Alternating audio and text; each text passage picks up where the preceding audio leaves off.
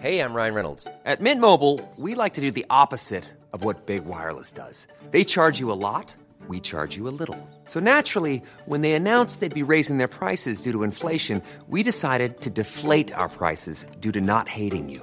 That's right. We're cutting the price of Mint Unlimited from $30 a month to just $15 a month. Give it a try at mintmobile.com slash switch. $45 upfront for three months plus taxes and fees. Promo rate for new customers for limited time. Unlimited more than 40 gigabytes per month. Slows. Full terms at mintmobile.com.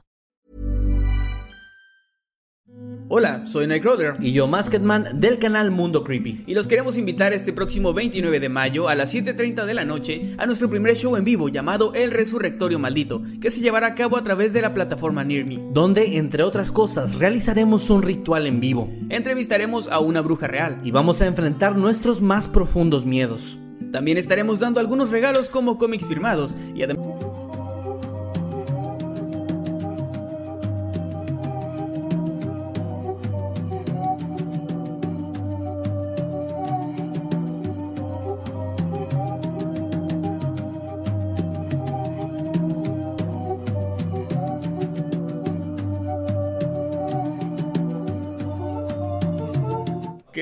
Hola, hola. Está... Hola, ¿ya me escuchan? Muy bien. Les decía que estamos muy contentos de estar aquí con ustedes en un episodio más de Noctámbulos. Espero que ya nos escuchen bien. Ay, se vio mi, mi refresco genérico que estoy bebiendo, que no nos patrocina. Y bueno, que esté muy bien. Mi, mi- mi nombre es Emanuel Morales Nightcrawler y me acompaña como siempre el señor eh, Kevin García Masketman. Y estamos muy contentos de estar en un episodio más de Noctámbulos, muy felices. Gracias, ya estamos viendo ahí que están comentando. Gracias a los moderadores como siempre y pues muy contentos. ¿Cómo está, señor Masketman? Bien, bien, es una noche más de noctámbulos. Empezamos a tiempo, digo, fueron como unos cinco minutitos nada más ahí de, de espera. Pero todo bien, los temas que tenemos el día de hoy ya platicamos un poquito de ellos antes de empezar. Me gustan bastante, creo que va a ser un muy buen noctámbulos. Y como siempre, queremos agradecerle al señor Eddie que está aquí detrás de cámaras, asegurándose de que todo funcione de la forma correcta, como al inicio con el audio. Como, sí, claro, o sea, todo, todo eso está perfecto gracias a él. También, si nos escuchan en Spotify, pues denos follow, apóyenos por allá. Estamos muy felices del recibimiento y lo que... Pues sí, el- la- las buenas críticas que hemos recibido del público de Spotify, todo muy chido por allá.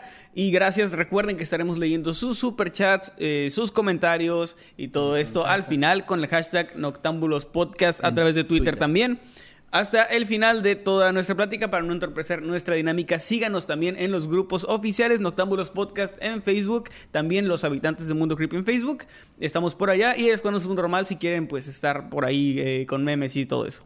Muy bien, también eh, pues ya vieron al inicio el spot del Resurrectorio Maldito, les recordamos, ya es muy pronto, ya falta cada vez menos, de verdad el tiempo pasa volando. Y es el próximo 29 de mayo a las 7.30 de la noche, tenemos nuestro primer show online, completamente en vivo. Online lo pueden ver desde donde ustedes quieran, ya hemos recibido muchos comentarios de gente preguntando si son de tal país o de tal ciudad, se puede ver, sí se puede ver, donde sea que haya internet, ustedes pueden conectarse y ver el show. También otra cosa muy importante es que el boleto cuesta 80 pesos mexicanos, pero si ustedes son de otro país, la, la conversión la hace automáticamente Bolete. Ustedes no tienen que hacer nada, solo se meten a la página resurrectoriomaldito.bolete.com. Ahí vienen los datos, eh, ahí, ahí viene todo clarísimo, las instrucciones muy claras. Entonces no, no van a tener ningún problema, no importa de dónde sean. Y los métodos de pago no nada más es tarjeta bancaria, sino también se puede a través de Oxxo, si ahí en donde ustedes viven, o a través de PayPal, que también es un método pues más sencillo, ¿no? Entonces, Bien. pues nada. Pues ya dicho todo esto, creo que no hay más anuncios, no hay más cosas. eh, los saludos y todo eso ya saben que es al final. Así que vamos a empezar entonces con el tema que en esta ocasión es el que nos trae usted, señor Kevin. Correcto, pues bueno, comencemos con los temas del día de hoy, ya para empezar pronto. Traje, ya lo, lo spoileé, no lo spoileé, o sea, eh, hice un preámbulo en mi cuenta de Twitter, síganme como arroba Kevin hace unas horas de que este tema es un misterio, básicamente es un misterio. Y eh, es uno de esos misterios, uno de esos casos que van dejando más preguntas de las que resuelven. Y eso me gusta mucho a mí porque da para especular. Entonces recuerden, ahí participen en el chat o en Twitter. Si ustedes van teniendo alguna idea de lo que pudo haber pasado, les voy a contar la historia. Esto ocurre en el año 1976, específicamente el día 8 de octubre, cuando un niño, bueno, adolescente llamado Curtis Skug, de 16 años de edad, se encuentra ocupado cortando el césped de la casa de su familia en el condado rural de Benton, Indiana, que es donde ocurre toda nuestra historia. En, en un momento él se da cuenta que su padre, llamado Norman, pasa eh, a un lado en su cosechadora. Y poco después, eh, este hombre se Una detiene... cosechadora es de estas, eh, ¿cómo se llaman? Que tienen como discos detrás que van Sí, como... justamente, son de esas máquinas que van este como aplastando la, bueno, Ajá, la- pues sí, cosechando, ¿no? Sí, cosechando y que van soltando atrás este pues depende de lo que Es vayas. que tienen un pisando. depósito, creo, y no sé cómo se llame. Sí, yo, yo no soy de rancho como pueden ver, pero pero sí ubico es la, la, la máquina. Yo sí, pero no valgo madre para esas cosas. ¿Vos sí eres de rancho? Pues mi familia, sí. Ok. Bueno, el punto es que Norman va, va en su cosechadora y su hijo Curtis se da cuenta que de repente se detiene en el camino. Eh, se, se detiene y luego se baja de, de la, misma.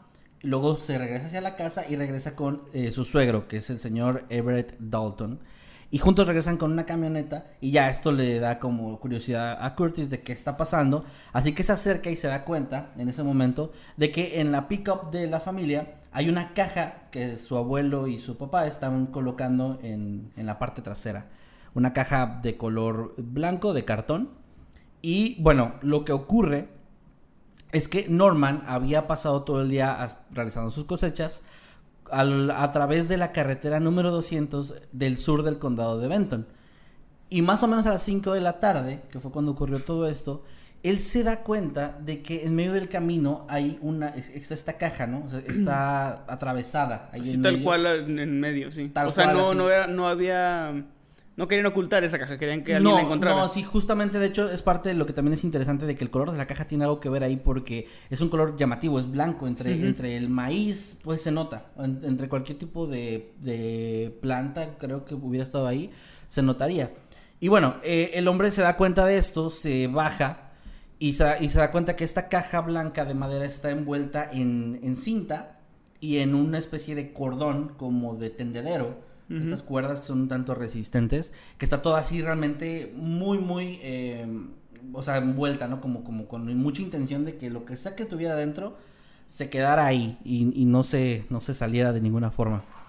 Eh, Norman casi estuvo a punto de atropellar esta caja, pero se dio cuenta, se baja, investiga y al tratar de levantarla, se da cuenta que está muy pesada y no puede hacerlo solo, por lo que va hacia su casa, va por su suegro, le comenta la situación y juntos regresan con la camioneta y entre los dos la suben ahí al- a, la pickup. Después de que lo hacen, eh, el, el suegro trae una navaja y empiezan a cortar tanto la, la cinta, que este es, lo, lo mencionan Sí. como una especie de cinta o de papel para envolver, del que se utiliza, por, por dar un ejemplo, en las casas nuevas de muestra donde no quieren que se, que se dañe el, el, este, la alfombra. Utilizan Ujú. de este papel que es como para envolver, que está un- es un poco grueso, pero también es maleable, sirve pues justo Pues para es, es envolver. como los paquetes de Amazon y eso, ¿no? Que tienen esa cinta como café. Mm, no, es que es más resistente que eso. Es más o menos. Pues es, es, es una especie de, de papel para envolver que se utiliza mucho, que es transparente, que se utiliza mucho en cosas como de envíos. Si alguien trabaja en algún algo de empacadoras y eso, ese tipo. Muy bien. No me acuerdo el nombre exacto, pero bueno, es ese tipo de papel. Eh, o sea, repito, reitero, era como muy claro que quien sea que haya hecho eso, quien sea que lo haya envuelto, pues sabía que o quería que se mantuviera bien sellado lo que estaba dentro. Y al hacerlo y al empezar a abrir la caja se dan cuenta de que dentro hay un, ah, bueno, hay algo que no pueden ver tampoco porque también está igual envuelto tanto en esta cinta como en como en este cordón que les decía como de tendedero y hay una botella de perfume rota que desprende un fuerte olor y lo mencionan como un olor a perfume barato, o sea, perfume, digo, sí, como algo que huele más alcohol que otra cosa. Pero que claramente da la intención de que pues querían ocultar algún olor o, o penetrar con ese olor de alguna forma. Entonces, eh, para este punto, ambos deciden que tal vez lo que están viendo es algo más grande de lo que se imaginaron en un inicio y deciden no continuar eh, pues buscando qué hay antes de llamar a la policía, que es lo correcto. Sí, ya no quisieron meterse en Sí, más exacto, eso es, eso es lo correcto, lo que todo el mundo debe hacer. Oficial, estábamos aquí haciendo un unboxing y nos pareció extraño, ¿no? Nos pareció raro, así que mejor le hablamos Así a que usted. mejor le hablamos a usted. Este, sí, estábamos en un unboxing y salió mal. Entonces le llaman a la policía y acude el alguacil Donald Steely, que llega a la casa de los Skug poco tiempo después para inspeccionar este paquete, pues claramente sospechoso. Él empieza a cortar las gruesas láminas de plástico pesado y la cuerda que ya están encima del objeto. Y de pronto, se da- eh, mientras está haciendo esto, se empieza a desprender de este contenido Un olor muy desagradable, un olor nauseabundo que, que rápidamente les dejó en claro que lo que sea que estuviera ahí era algo, algo orgánico, que estaba en descomposición. El alguacil, eh, esto me sorprendió cuando leí el alguacil, se dio cuenta en ese momento que eso incluso era más, o sea, era un Y ya problema llamó más a la grande. policía. Eh, Sí, o sea, pues sí, o sea, es que, es que se dio cuenta Llamó que era como un caso o algo que estaba pasando que ya rebasaba como su autoridad, por decirlo así. Ya, ya- Ok. ya tenía que escalarlo, para que me entiendas.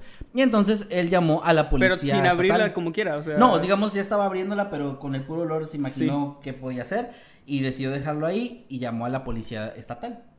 O sea, sí llamó a la policía. Sí llamó a la policía, sí, por eso me que lo dijiste. Sí, sí llamó a la policía. Eh, entonces llama a la policía estatal de Indiana, quienes llegan, llega un equipo. Es que siento que a este punto va a llegar el FBI y luego dicen, no, ¿sabes qué? Llama a la ONU, porque eso está muy raro. Sí, bueno, ya no escaló más, hasta ahí se quedó. Y cuando llega la policía estatal, eh, ahora sí ya inspeccionan el, el contenido del paquete, ya lo abren y se dan cuenta de que debajo de estas gruesas capas de plástico y cuerda había un cuerpo humano, como ya era de imaginarse, como ya se esperaban. Era un cuerpo humano, el cuerpo, eh, para ser más específico, de una mujer. Este cuerpo eh, lo encontraron, bueno, inmediatamente lo llevan a, a una... ¿Puedes dejar de hacer comerciales en- durante, digo, para las de Spotify está tomando refresco bien... Estoy tratando de no hacer comerciales. Ah, ok. Pero me equivoqué porque puse el lado donde sí era. Ok. Em, les decía, encuentran el cuerpo, lo mandan a una oficina forense local y después se realiza, o se lo llevan a otro lugar y se, se realiza una autopsia en Lafayette o Lafayette, Indiana. Eh, se concluye, ya cuando empezamos en la parte de la investigación, se concluyó que la causa de muerte de esta mujer había sido una única herida de bala de pequeño calibre en la base de su cuello, que había sido disparada a quemarropa, pero la bala nunca se recuperó, es decir, no se encontraba dentro de su cuerpo y tampoco en ninguna Que parte de es la importante, ¿no? Porque en las investigaciones tengo entendido que si revisan, eh, no sé si son, se llaman estrías de la, de la bala o algo así, como que tienes, tiene una manera, digamos, tienen una manera, perdón, de identificar de dónde salió o el lote o algo así. Sí, justo. Pero pues en este caso no encontraron la bala. Y bueno, se estimó que la muerte de esta mujer había ocurrido entre 7 y 10 días antes de que fue encontrada por los Skug. Eh, pero se observó que gracias a la forma en la que lo habían envuelto, había habido poca descomposición. Esto era positivo porque po- eh, entre menos descompuesto está un cuerpo, es un poco más fácil tratar de, sacar muestras para identificar a la persona. El- en la caja, dentro de la caja, cuando ya, digamos, abrieron todo el plástico, el cuerpo se encontraba en una posición fetal con las rodillas presionadas firmemente contra el pecho. Eh, su cuerpo estaba atado con la cuerda también y sus manos estaban atadas debajo de las rodillas. Tenía la cabeza y la cara envueltas en una toalla de papel blanca y le habían atado dos pequeñas bolsas de plástico sobre la cabeza. El cuerpo había sido envuelto en varias capas de plástico grueso, como dije antes, y se había sido utilizado una cuerda blanca de estilo tendedero y cinta adhesiva resistente, o sea, de las que son muy, muy fuertes, para atar este plástico. Eh, de hecho, toda esta envoltura, por llamarlo de alguna forma, estaba tan apretada que ya se había deformado el cuerpo un poco para el momento en el que encontraron el... Sí, bueno, por la descomposición, supongo. Sí, correcto. Ya estaba, eh, su rostro incluso ya estaba magullado y se había distorsionado. Cuando ya hicieron la investigación, lograron recabar algunos datos, digamos, básicos de la mujer. Era una mujer blanca de aproximadamente unos 57 metros de alto, pesaba más o menos 79 kilos y se estimaba que tenía alrededor de 60 años. Eh, era una mujer ya mayor. ya un tanto mayor, sí. Esta mujer tenía, no estaba desnudo el cuerpo, tenía un traje con un pantalón verde de dos piezas que estaba cubierto de sangre, pero eh, todo lo demás de, de su vestimenta estaba limpio. No llevaba maquillaje, tampoco tiene zapatos, pantimedias ni joyas y no tenía con ella ningún tipo de identificación. Sin sombrero, repito, sin sombrero. Sin sombrero, sí. Y no tenía tampoco, te decía, identificación ni nada similar. Tenía algunos rasgos faciales distintivos, incluido un gran bulto en el puente de su nariz y orejas que describieron como anormalmente grandes. De hecho, hay una imagen que voy a poner, bueno, imagen, hay varias imágenes de este caso, pero hay una especie de retrato hablado eh, o reconstruido, pero es un dibujo de esta mujer que voy a publicar en el grupo de Noctámbulos Podcast terminando Ujú. el Es- Esto el fue programa. en los 70s, dices. En los 70s. No tomaron fotografías o no hay disponibles. No encontré ninguna. O sea, pues, estuve buscando. Hay fotografías de la caja, que de hecho está en la miniatura de este, de este episodio. Eh, hay fotografías de la caja, hay fotografías del lugar, incluso de los Skug. Pero tal cual de ella, pues, o del cuerpo, no. Al menos no se liberaron al público. Supongo que sí hubo, pero no se libraron al público. Solamente les decía como esta especie de retrato hablado donde se nota que sí tiene, pues como dicen esos rasgos distintivos de la nariz con un, un bulto aquí muy grande y las orejas Como que sería muy fácil, bueno, no sé a dónde va esto, pero supongo que sería muy fácil identificarla En en, ese sentido, ¿no? Sí, en teoría, pues sí era alguien que era reconocible. Eh, o- era también evidente, esto es importante, que la mujer se había sometido a varias cirugías. Al menos se pudo comprobar que a una mastectomía radical y tenía una cicatriz quirúrgica vertical en la sección media que se extendía desde el esternón hasta el estómago. También se había sometido a un extenso trabajo de eh, un tra- trabajo dental, perdón, aunque aún así sus dientes se veían un tanto chuecos, o sea, era como que necesitaba más trabajo aún así. Eso también tendría que ser un elemento para identificarlo. O sea, cuando te hacen una cirugía, al menos de... ¿O sea, no nos están viendo? Ok. No está con el... Verga, ¿qué fue eso?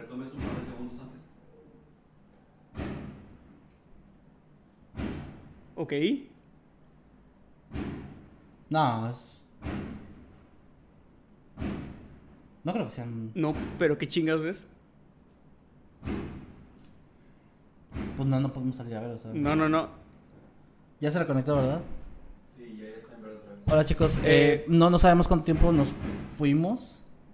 Se escuchan cosas raras, no se sé está qué será. escuchando aquí cerca, no sabemos si son balazos. Espero que sí. Eh, ¿Puedes checar, Eddie? Puedes poner candado en caso de que no. Se escuchó algo horriblemente raro, pero no, no creo que sea. Sí, sí, sí, la gente sí está escuchando porque sí están comentando ahí. ¿Está cerrado? Ok, fue raro. eh, justo se nos fue también un poco la, La señal de internet. Eh, esperemos que no pase nada malo. Es que se escuchaba más como algo muy pesado cayendo muchas veces. Pues pero- suena como cuando una llanta que le están cambiando la- la- el aire revienta. Es que Pero iba como, bueno, no sé, no, no, sonó- esto no, no, me- no nos hace quedar nada bien, pero ya he estado en medio de balaceras aquí en la ciudad y, Y no los suena así. balazos suenan como huecos. Ajá. Esto no eran balazos, no sé qué era, pero no eran balazos. Igual estuvo raro. Estuvo raro. Bueno, eh, no sé, no sé dónde continuar. se quedó esto. ¿No sabes más o menos en dónde se quedó Eddie la transmisión? Bueno, perdón, voy a, voy a, perdón, esta parte voy a tener que re- retomar un- unos cuantos mm, minutos antes. No sé, no sabemos en qué momento se cayó la transmisión, porque también se cayó la transmisión. Eh, pero bueno, voy a, voy a retomar la historia, ¿ok? Eh, les decía que la mujer se había sometido a varias cirugías, como una mas- mastectomía radical que tenía una cicatriz quirúrgica vertical en la sección media que se extendía desde, el esternón hasta el estómago y se había sometido a un extenso trabajo dental, aunque decían que aún así sus dientes habían bastante chuecos, por lo que necesitaba más. O sea, reiteramos que su imagen era al menos algo que en vida sí podría ser bastante reconocible. De hecho, había gente en los comentarios de la publicación donde descubrí este caso que estaban comentando que podría ser eh, sufrir tal vez de un, una... Es que no me acuerdo si, si es un, un trastorno, ¿cómo se llama realmente? ¿Como un síndrome o...? O como un síndrome más, ¿Sí? sí, que es algo de, de, bueno, gente que tiene estas características muy distintivas. Pero bueno, esa era solo especulación de la gente, ¿verdad? Esto nunca, nunca se mencionó en el caso. También hablamos de que eran los años 70, tal vez no se sabía tanto de esto, no sé. Pero bueno, el ataúd improvisado, o sea, la caja de cartón que era de color blanca, medía 90 centímetros por 60 por 30 y era una caja de mudanza típica, eh, que estaba sellada con una etiqueta de fábrica que decía guardarropa y que en otra parte de la caja tenía una anotación manuscrita que decía armario del pasillo. O sea, eso era lo que tenía. Armario del pasillo, ok.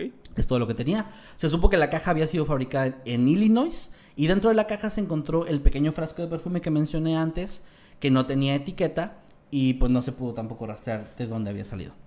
Eh, la caja en sí había sido sellada con cinta adhesiva y la misma cuerda que se usó para atraer a la mujer, como mencioné antes, y los investigadores creyeron que la caja había sido dejada en ese lugar el mismo día que la encontraron. No llevaba mucho tiempo ahí, porque antes de ese día, justo el día anterior, había, bueno, justo el día y días anteriores, había mm, azotado fuertes lluvias al lugar y la caja no, no presentaba ningún eh, síntoma de daño por, bueno, síntoma, no, pero una señal de daño por humedad. O sea, si hubiera estado ahí desde días antes, hubiera llovido.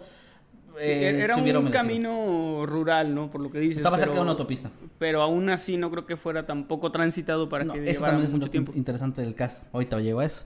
Pero a lo que voy es que sí, bueno, eh, la caja fue, al menos se llegó a la conclusión de que la dejaron el mismo día que la encontraron los Scrooge. Em, La policía intentó usar huellas dactilares de la mujer para identificarla, pero no encontraron ninguna coincidencia. Esto les, les era una señal de que no había tenido, eh, no había sido arrestada previamente y tampoco había tenido un empleo en una administración pública. Fueron como tratando de cerrar ahí de, bueno, no era una trabajadora del gobierno, no había tenido ningún incidente donde fue arrestada. Se publicó, eh, se dio a conocer al público un boceto, que es el boceto que justamente tengo la imagen, que lo vamos a poner en el grupo, con el que se intentaba eh, pues encontrar a alguien que la conociera, ¿no? Era como se, se encontró esta persona para ver si alguien la reclamaba, pero pues nadie lo hizo. Realmente eh, hubo, hubo algunas personas que tenían familiares eh, desaparecidos, que más o menos coincidían con la edad y algunos rasgos, y fueron a tratar de ver si se trataba de su familiar, de su conocido, pero no era así. Entonces finalmente la mujer fue enterrada en una tumba sin nombre en el cementerio Fowler. La investigación continuó después de esto y varias personas se presentaron eh, para, digamos, bueno, testigos se presentaron para decir el dato o los datos que me parecen lo más interesante, bueno, sí, como el dato más interesante o más eh, atípico de esta, todo este caso, que es que ese mismo día habían visto por la mañana un helicóptero transitando en la zona. Esto no es tan extraño para las zonas rurales porque hay eh, hay lugares donde se utilizan para hacer para riegos o para cosas similares, realmente no es tan tan raro, pero en este caso lo que les había parecido extraño es que el helicóptero había estado dando vueltas durante un largo rato, no parecía quedarse en ningún punto hasta que alguien, uno de los testigos, dijo que lo había visto como descendiendo un poco, quedándose unos segundos ahí y luego se fueron. Entonces, la teoría más fuerte que, que envuelve a esta historia es que ese helicóptero, que no se pudo identificar, había sido el que había dejado la caja. Pues es una manera muy poco sutil de dejar algo y algo que además es muy poco sutil en sí, que es la caja blanca, ¿no? En medio del camino. No, claramente, o al menos, bueno, es que no claramente, se cree que quien sea que lo haya hecho o quienes sean que lo hayan hecho, no tenían la intención de pasar desapercibidos tal cual. Tanto por, la, como dices, el helicóptero, la caja, el color de la caja. Sí, no estaban ocultándose. Eh, de hecho, o sea, también el lugar y la forma en la que lo dejaron parecía que querían que lo descubrieran, como si fuera una especie de mensaje o algo así. Y esto también llevó a la policía a pensar que se podía tratar de, algún trabajo de la mafia, que tal vez quería mandar alguna especie de mensaje hacia alguien que pues al final, perdón, al final sí le llegó o porque pues este caso se hizo conocido en la zona, ¿no? Entonces podría ser algo así, no se sabe realmente si fue esa la intención o no. Eh, lo curioso aquí es que este, mm, o sea, el hecho de que un helicóptero hubiera estado sobrevolando la zona, podría... Uno, los cumbiones bien sabrosos. Podría, uno creer que es, eh, bueno, se puede identificar fácilmente, ¿no? Como de, bueno, qué helicópteros estuvieron en la zona, en zonas de aterrizaje cercanas, eh, aeropuertos, lo que sea. Pero no, o sea, realmente, eh, al parecer esto dio, sí, bueno, se, se pudo saber que un helicóptero privado es muy difícil de arrastrar. Si era, es, era de propiedad de alguien, pues es que prácticamente un helicóptero puede aterrizar donde sea y despegar de donde sea. Tienen esa ventaja encima de los aviones que no necesariamente necesitan todo el aeropuerto para ellos, ¿no? Entonces, por más que se investigó, que a los testigos se les preguntó cómo era el helicóptero, características, algo, no, no había nada. Lo único que dijeron es que era un helicóptero de color oscuro. Ese era el único dato que se tenía. Porque pues, las personas no pudieron identificarlo del tipo ni nada. Otra cosa importante es que... No, es muy difícil, o sea, ¿qué tipo de helicóptero era? Sí, pues, no, sé. No sé, ¿no? Eh, otra cosa, porque con aviones es un poco más sencillo, más o menos. Te imaginas pues una avioneta que es diferente a un avión comercial o... Sí, o un jet. Ajá, sí, es como más fácil. Pero otra cosa importante, y es, es algo que quería ir con lo que tú mencionaste de que es una zona eh, no muy poblada, es que incluso esas mismas personas que eh, fueron los testigos, era gente que vivía en la zona y gente que había dicho a la policía de... O sea, que ellos todos los días salían ahí a trabajar, a, a hacer sus, sus cosechas y todo esto, y que un extraño entrando en un vehículo hubiera sido captado por más de una persona. Era clarísimo. Y de hecho supongo que la gente que vive en zonas de ese tipo o que haya vivido en un lugar así, sabe que así es. En los lugares de este tipo rurales la gente se conoce perfectamente y cuando ven algo que alguien o algo que no es no es, pertenece ahí, lo captan inmediatamente. Entonces esto refuerza esa teoría de que sí fue el helicóptero el que lo dejó, porque una camioneta o un camión, un carro, cualquier otro vehículo lo hubieran notado. Y también no había marcas en, en el en, el, en la, en la tierra, ¿no? En el camino. En la hierba más bien, donde fue dejada. Creo que era, creo que sí era maíz, creo que sí era maíz lo que tenían, o sea, no había este marcas de un vehículo, que pues ya ves que aplastan la hierba, ¿no? Y se nota mucho, no había ninguno de estos. Y lo que sí encontraron fueron rastros de cuando un helicóptero baja y las hélices están aventando la tierra, se forma de cierta forma un círculo en, Sí. el- en la tierra que, que fue arrojada. Y sí encontraban algo similar. Entonces era como bastante claro. ¿no? Era, era una teoría, pero prácticamente era un hecho. Que el helicóptero era el que lo había dejado. Y pues bueno, este caso lamentablemente en los 70 después de esta investigación se cerró, ya no se pudo encontrar más, no se siguieron más eh, pistas, no se encontraron más cosas y no se pudo identificar nunca a la mujer. Pero, bueno, no pero, simplemente esto se reabrió en el año 2019 cuando fueron a desenterrar los restos con la intención de ver si con tecnologías actuales se podría tal vez identificar a la mujer con pruebas de ADN o cosas similares, pero lamentablemente por más de que se hizo un- el esfuerzo, que se invirtió dinero y tiempo y todo esto, pues realmente ni siquiera los registros dentales arrojaron información, simplemente la mujer, mm, quien sea que haya sido, era una persona que no estaba en- registrada en casi ningún lugar, no tenía, a pesar de las cirugías, lo cual es bastante extraño, Sí, porque tenía raro. varias cirugías, como decía antes, lo cual también refuerza un poco la idea de la mafia, de que tuviera algo que ver con, con alguna mafia, porque estas personas pues generalmente mm, no mantienen registros, van a hacer cosas con doctores y cosas que no, no quedan registradas, ¿no? Entonces, finalmente el cuerpo de esta mujer fue llevado a la morgue del forense en el condado de Tip, o Tippecanoe, está escrito así, y se envió este, después a la Universidad de Indianápolis, donde se hicieron otras pruebas más de ADN, registros dentales y otras cosas más, pero simplemente no se logró llegar a nada, y pues este caso quedó, quedó con, bueno, hasta ahora quedó ahí, no se ha encontrado quién es. También otra cosa interesante es que mm, en los registros de la época de gente desaparecida no coincidía al 100% con ninguna de las descripciones. Entonces no se sabe realmente, pues ni siquiera quién era, nadie la buscó. No hubo ninguna información después de eso, no hubo ningún, no hubo ningún seguimiento de que la persona que haya hecho esto haya mandado otro tipo de mensaje o haya intentado algo similar. Simplemente es un caso muy aislado y muy extraño. Que, que, pues ahí queda. O sea, realmente hasta ahí llega la información. Es todo lo que se tiene. Es, es muy raro esto de que no la puedan identificar por las características físicas que tenía y todo esto. Yo sí me voy más por el por la teoría de que puede tener que ver con la mafia, de que tal vez era una persona que, te- que tenía nexos, digamos, con, con la mafia o directamente eh, era parte de ella, ¿no? Sí, puede ser. O algo así. Entonces puede, puede ser algo así y que sea, haya sido un mensaje precisamente para quienes sí conocían a esta persona y que no iban a ir a la policía o no iban a decir, ah, es este, mi mamá o algo así. Sí, de hecho, una de las. eh, esas teorías más de la gente que de la policía, no la policía nunca lo mencionó, era que tal vez sí alguien la había reconocido, pero al saber que estaba metido precisamente a lo mejor en este tipo de cosas, no salieron a, a reconocer. Igual por miedo a que les pasara algo, puede ser. Sí. Es la teoría que la gente también ahí estaba barajando en comentarios donde les digo donde vi esta publicación. Y pues realmente es todo lo que se sabe. O sea, ya de ahí pues quedó la pura historia ahorita como les estoy contando. Y a este caso pues se le conoce como la dama de la caja de Benton, del condado de Benton. Y es un misterio más que se añade ya a la lista de pues que quedan en, un callejón sin salida, aparentemente. Quién sabe si después se resuelva.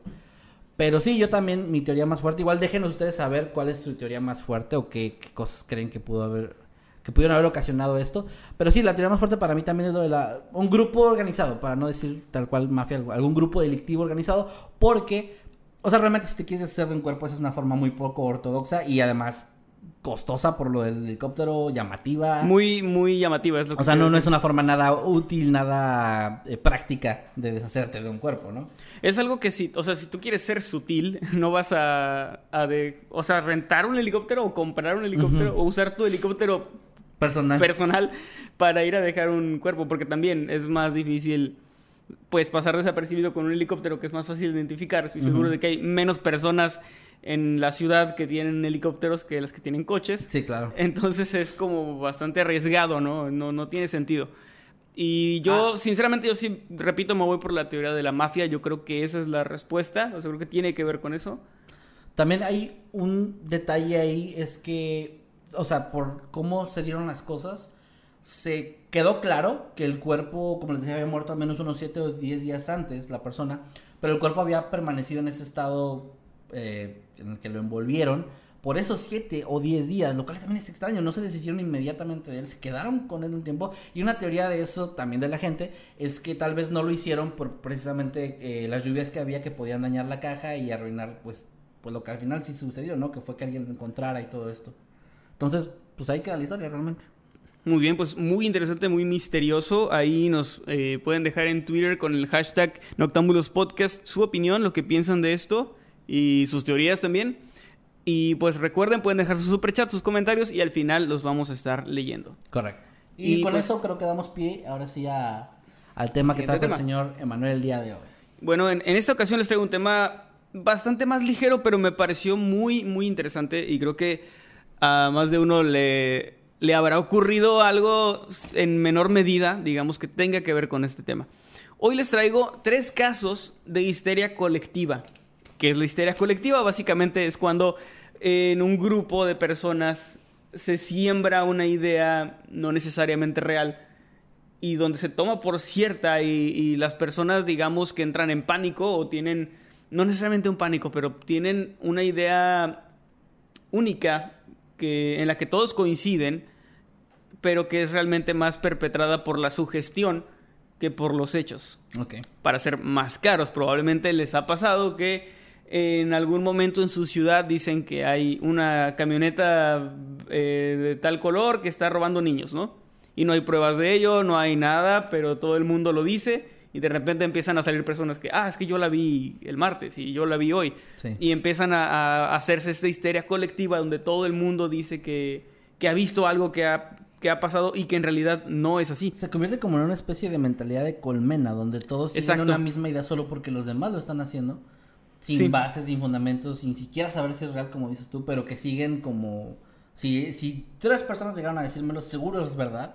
Y, y ellos lo mismos tratan, muchas veces es gente que sí trata genuinamente, digamos, de aportar algo y ellos en la calle ven algo, lo relacionan y lo dicen porque piensan que están aportando, pero realmente solo están como, digamos, alimentando más esta histeria Y que no necesariamente tiene, tiene que ser cierto. De hecho, en capítulos anteriores, el señor Maskedman precisamente habló sobre la epidemia de la risa Sí. y la de epidemia del baile, ¿no? También, que se consideran también como casos de histeria colectiva.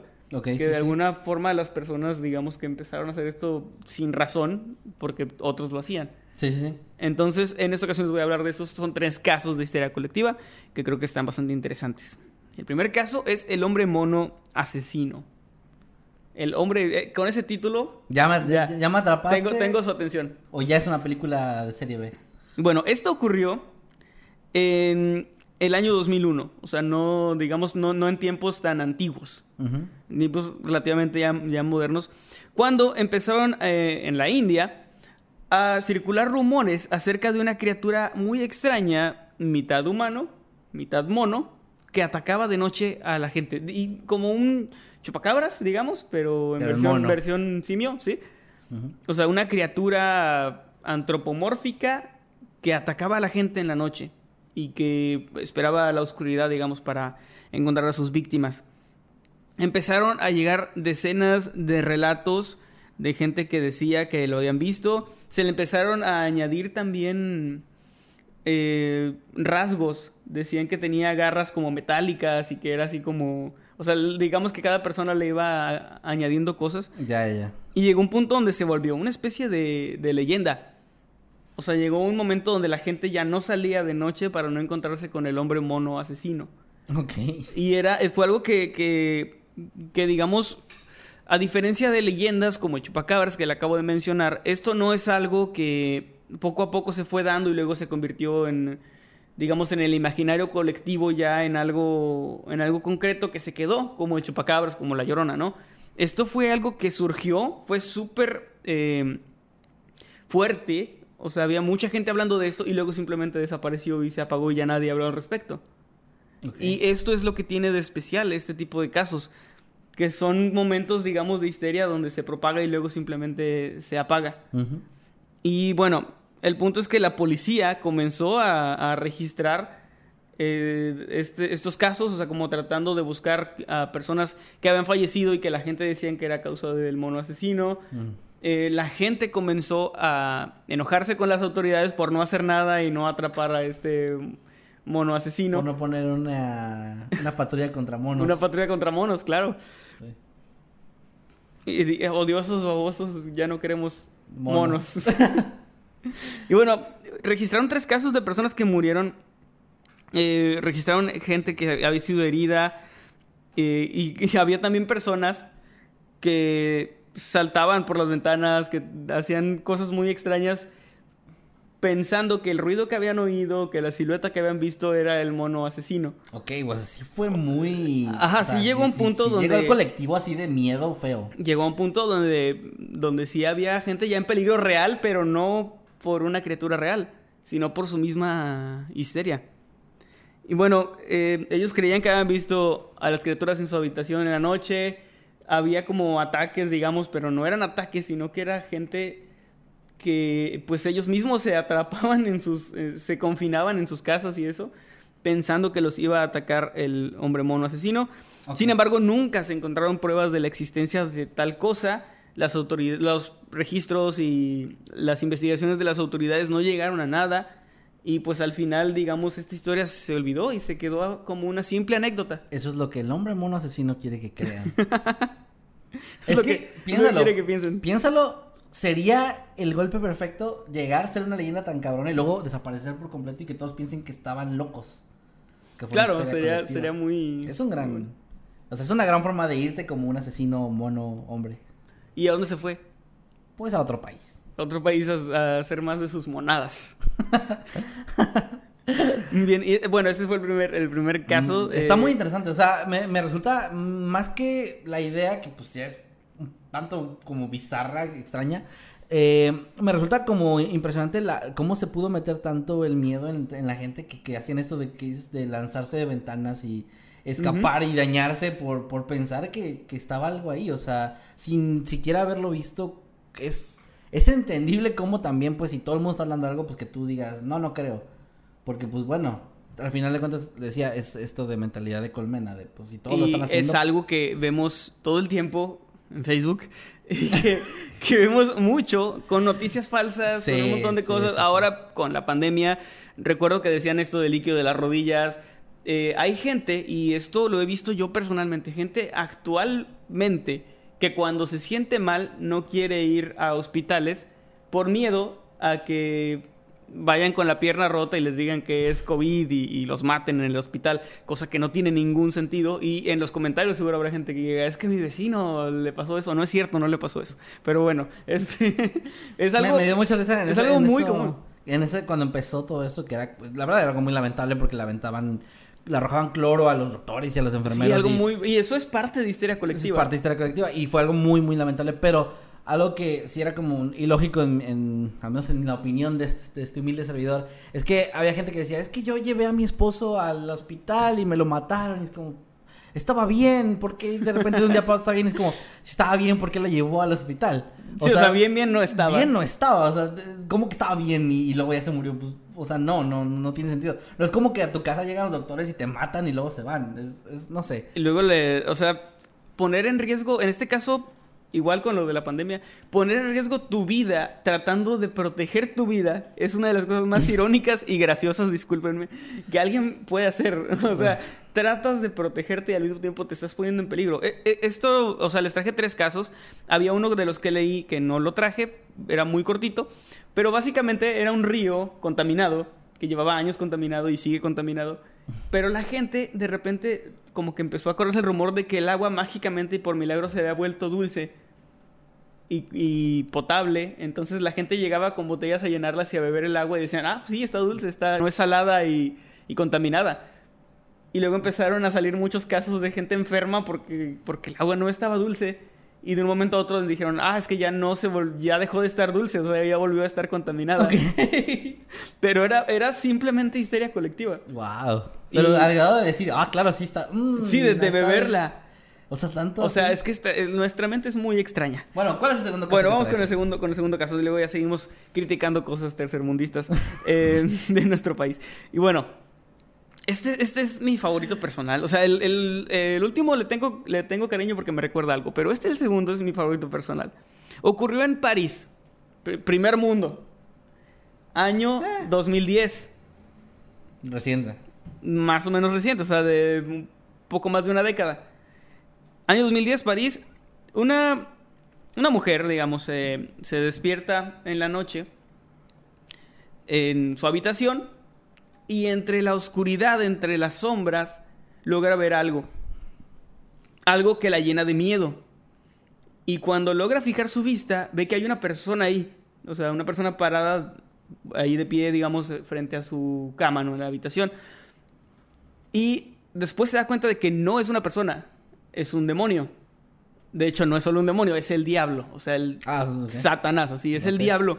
Yo no sabría distinguirlo, Ve, pero. ve al diablo, o sea, se asusta tanto, y esto, esto es en serio, o sea, la señora se asustó tanto que gritó y empezó a arrojar cosas, se puso muy mal, y pues este ser, digamos, al ver esta reacción, se va de la habitación y llega a, a la sala donde estaban los niños, los hijos de esta señora, estaba la hermana de la señora y más personas, de hecho había, déjame te digo la cifra exacta, pero era una, una casa donde vivían o estaban en ese momento conviviendo varias personas.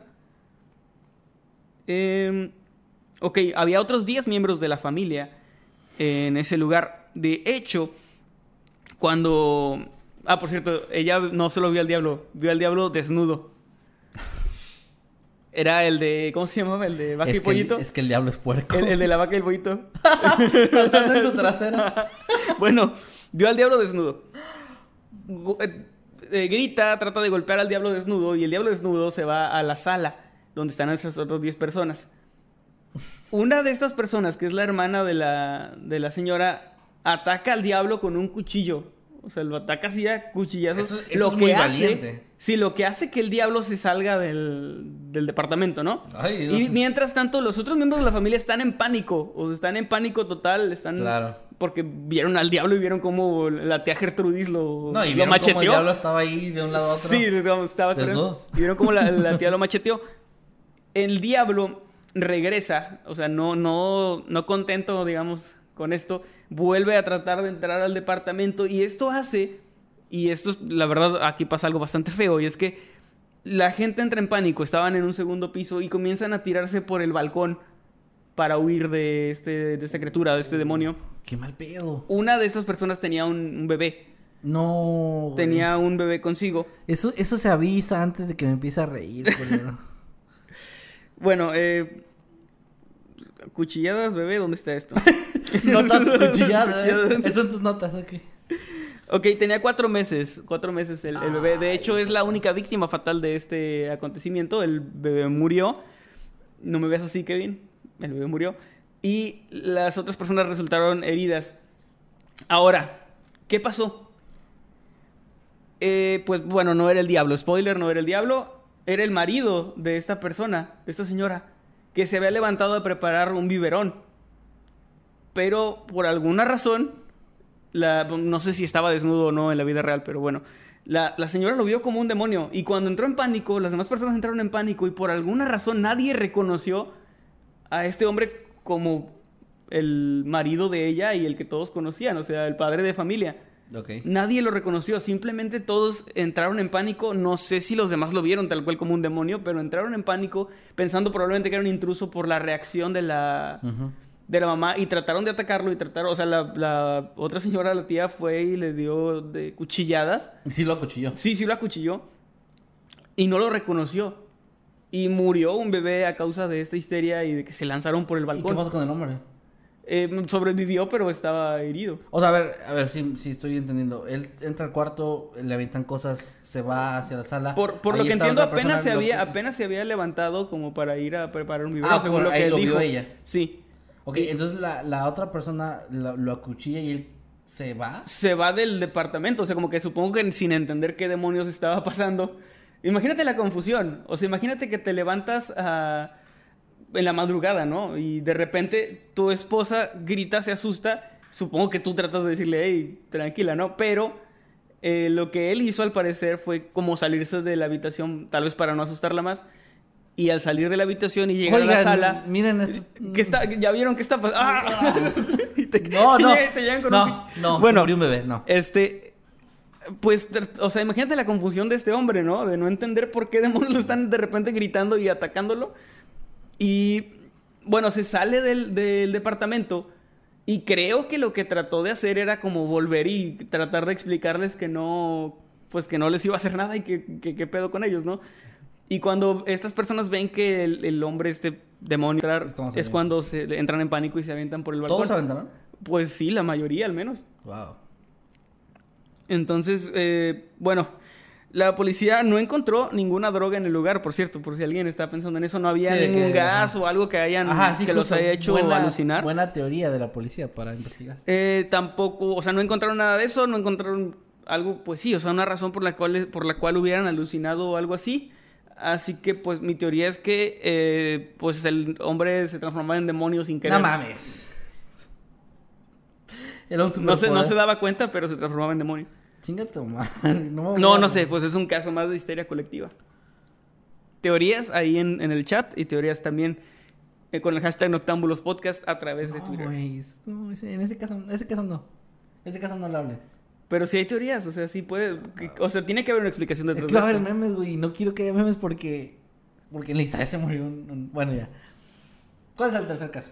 Muy bien, vamos con el tercer caso que este, les digo, me, le, le- me dio mucho, mucho. Vamos a empezar cariño. a revisar los casos antes de traerlos ya. Muy bien.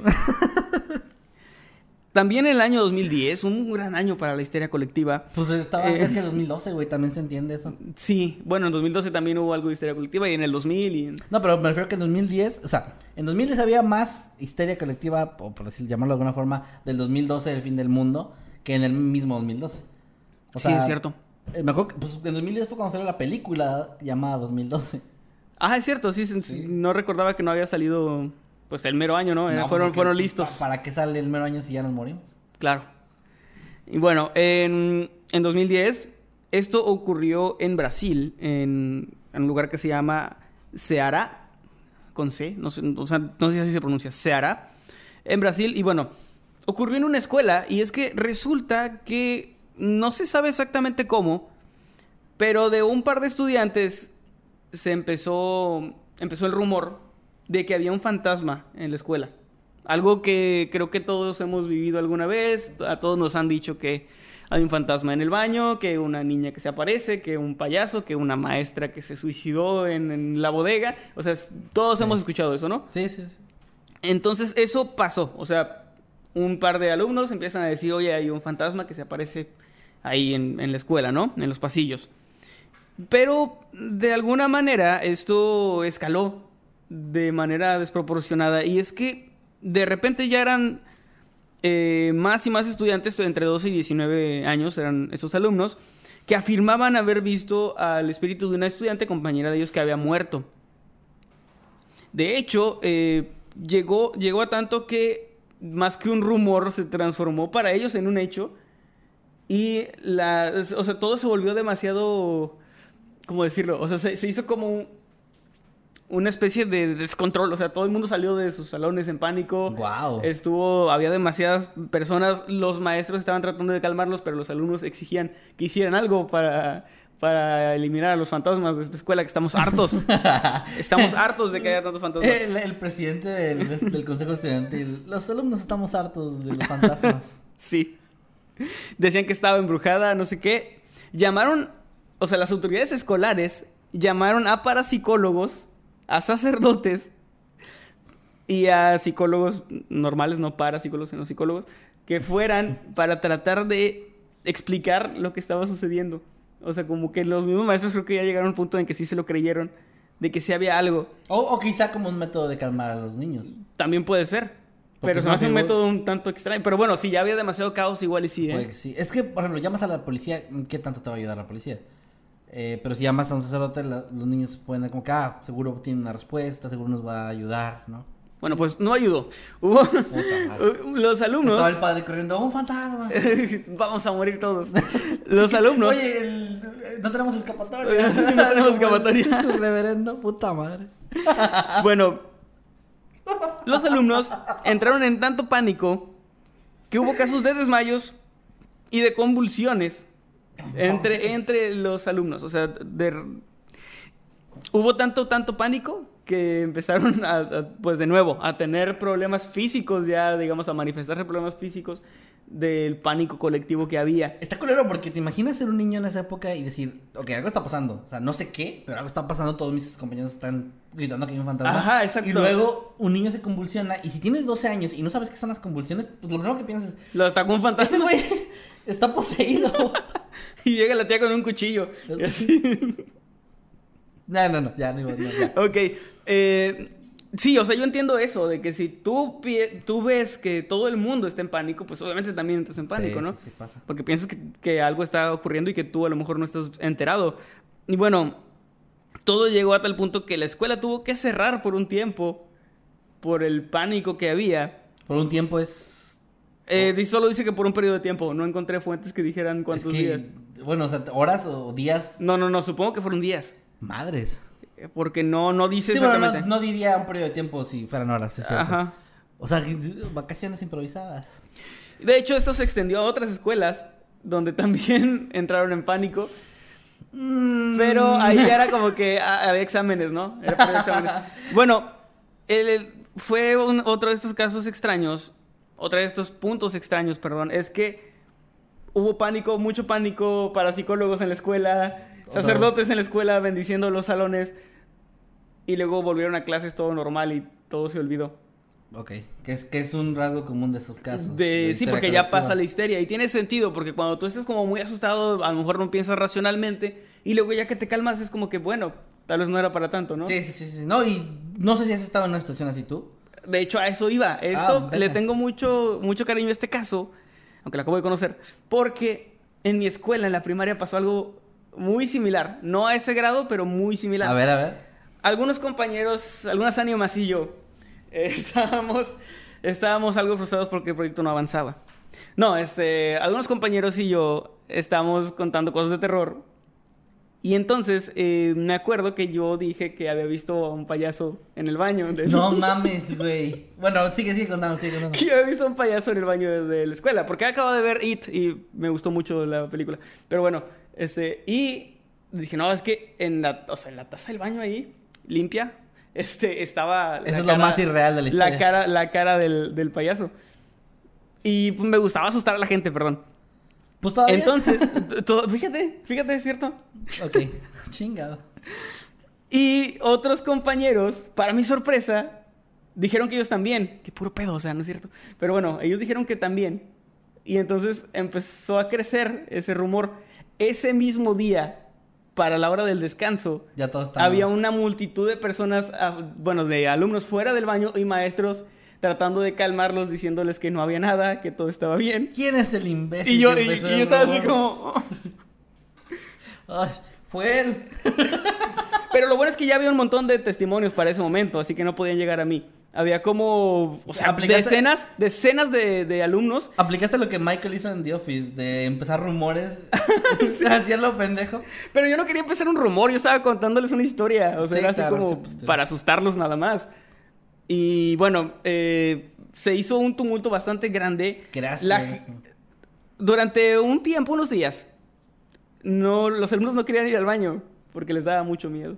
Bien. Y, y me, me- me trajo buenos recuerdos este caso de histeria colectiva. Y bueno, eh, afortunadamente nadie se tiró por un balcón porque nuestra escuela pues era... eh, De un piso. sí, pues era de un piso, era, era escuela pública de, mexicana. Fíjate bueno, que, o sea, justo yo iba a contar algo similar porque pasó algo similar en la primaria donde yo iba. No íbamos ¿En a la misma serio? primaria, para, para que sepan. No. Nos conocimos en la secundaria.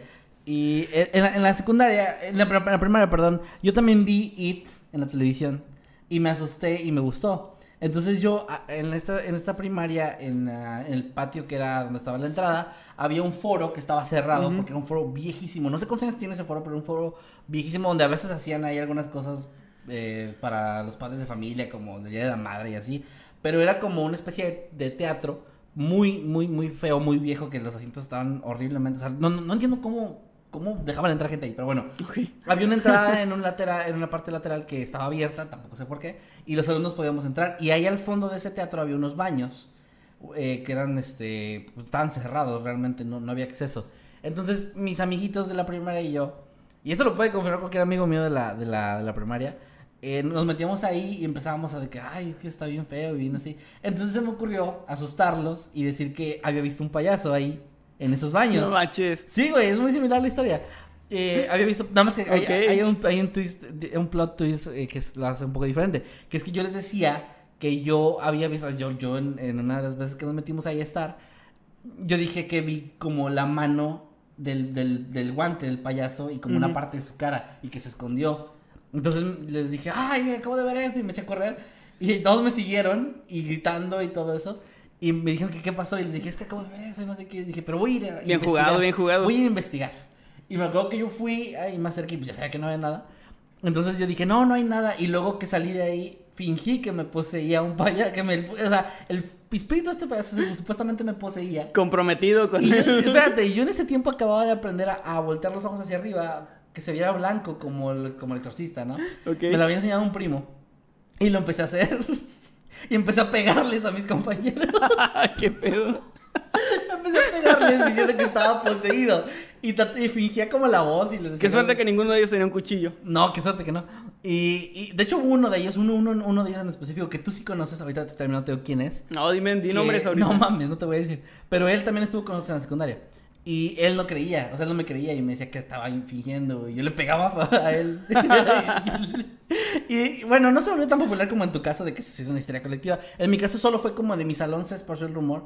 Y luego. Y al sí- otro día como que no te acordabas de nada. Ajá, sí, sí, yo fingí que no me acordaba de las cosas. Y pues, sí, sí llegó este rumor a varios, porque sí escuché después como de que, ah, el payaso de ahí del teatro, que no sé qué. Pero no llegó a tanto como lo tuyo, o sea. Sí, no se volvió una leyenda. Bueno, mm, en, en- a lo mejor caso tampoco. A lo mejor sea, muy leve, pero no. En, en mi caso no. fue histeria en ese día, pero dudo que, que se haya vuelto como una Pero te leyenda. das cuenta cómo esto tiene, digo, para la gente que nos está viendo, ¿te das cuenta cómo, de- o sea, tiene sentido en lo que estamos haciendo para vivir ahorita? Sí, tiene mucho O sea, sentido. nos gusta asustar a la gente, nos gusta que, crear historias, ¿no?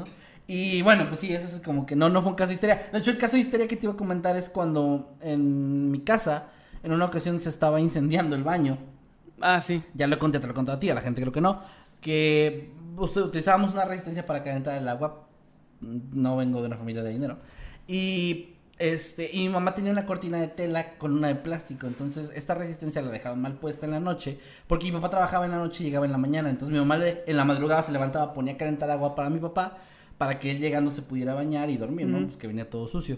Entonces, esa noche mi mamá hizo lo mismo de siempre, pero dejó mal puesta la resistencia. Se empezó a quemar la cortina y se empezó a quemar el baño. Y cuando ella salió eh, a, a revisar el agua, que si ya estaba caliente ya estaba lista, vio en la, en la casa que estaba todo apagado, vio la puerta, el marco todo, todo naranja de la puerta del baño. Abrió y vio que estaba el fuego así ya feo. Ok, sí. Y ahí ella entró en, en pánico y corrió hacia mi habitación. Mi papá no estaba, mi papá estaba en el trabajo. Corrió hacia mi habitación y me empezó a despertar diciéndome, Kevin, Kevin, nos vamos a incendiar. Entonces, pues yo me desperté así como... Estamos perdidos, Sí, Kevin, güey. perdidos. Sí me acuerdo de la sensación que tuve, que fue como despertar así de golpe y escuchar, nos vamos a incendiar. Y yo... y yo ¿Quieres por- ver mi nueva sierra y mi Sí, máscara? sí. Haz de cuenta, mi mamá sí se comportó de esa forma. Entonces yo me levanto bien asustado y luego, ¿qué pasó? Y, y me dice, el baño se está quemando. Y mi mamá estaba corriendo por toda la casa, toda asustada. Corrió hacia la puerta de atrás para intentar abrir, pero tenía un candado. Y corrió hacia la puerta de enfrente, hacia la puerta de enfrente, pero la reja tenía llave. Y eso es algo que me quedó de lección para toda la vida. Ahora yo soy muy especial con eso con, con Maye. Que es que las llaves siempre tienen que estar en, en donde van, en, en donde, en donde se cuelgan. Porque mi mamá tenía la mala maña de dejarlas donde sea. Entonces, Sí. En ese momento no, no estaban las llaves ahí, no podíamos abrir. Y mi mamá se entró en pánico muy feo. O sea, me acuerdo que sí la vi muy asustada y gritando y todo. Entonces empezó a correr de un lado para otro tratando de buscar como abrir una ventana o algo mientras el fuego se estaba extendiendo en el baño. Y yo me acuerdo que a, a eso iba con la histeria colectiva, que entiendo la sensación porque yo lo primero que pensé fue, voy a hacer lo que está haciendo mi mamá. Sí, y voy a empecé a, gritar, correr sí. de un lado para otro sin razón, sin rumbo. Y mi mamá en un punto empezó a pegarle a la reja de la puerta y empezó a gritar hacia afuera eh, pidiendo auxilio, ¿no? A los vecinos. Entonces yo hice lo mismo, yo estaba gritando así, pero no sé qué pasó que tuve como un momento de claridad en el que dije, esto no, no, no nos va a salvar. O sea, no, no sé, o sea, no, no entendía bien todo lo que estaba pasando porque estaba recién des- despierto, pero dije, esto no va a ser bien. Entonces agarré a mi mamá y la, la sacudí un poco y le dije como, mamá, ¿dónde están las llaves? Y no sé, no sé. Y, y- Aquí viene esa parte de la y, historia. y- y bueno, lo que se me ocurrió para sacarla del trance que funcionó es que le di una cachetada. le di una cachetada y le dije, reacciona, estás, estás histérica, reacciona. ¿Dónde están las llaves? Si no nos vamos a morir. Y me dijo, a ver, eh, no sé, es que la última vez que las vi fue en la, en la cocina y corrimos a la cocina. Y luego me dijo, ah, no, entra al cuarto. Entonces yo corrí al cuarto y ahí en una mesa del cuarto, en uno de los cuartos estaban las llaves, abrimos la puerta y ya salimos. Ahora, ahí termina la historia porque realmente eh, entre los vecinos que estaban atrás, en, o sea, los patios se conectaban, entonces algunos vecinos ya estaban aventando agua hacia el baño y se pudo controlar el fuego. No pasó a mayores, afortunadamente. Eh, no, ni siquiera llegó la, ni siquiera llegaron los bomberos ni nada, o sea, no, no fue algo tan grave. Simplemente pues ya salieron todos los vecinos, mi papá llegó, alguien, algún vecino le habló y, y ya, no pasó ahí a mayores. Pero fue un momento de histeria colectiva entre dos personas nada más, que mi mamá me lo contagió. Y yo sí me puse a correr de un lado para otro, o sea, muy asustado y, y es algo que no tiene, no tiene lógica. Y no es una forma de actuar lógica ni siquiera para mí, porque yo suelo ser bastante racional en esos momentos. Bueno, lo fui de cierta forma. Pues sí. Porque me pude detener, pero sí, sí entiendo y comparto esa sensación, es incontrolable. O sea, ves a alguien corriendo y corres. No piensas mucho más allá porque... Es que es parte de tu instinto de supervivencia y tiene una función. O sea, si yo veo que hay una multitud de gente. Hay, unos videos de bromas japonesas sobre eso, ¿no? De que va alguien en la calle y de repente viene una multitud de personas corriendo y tú corres también.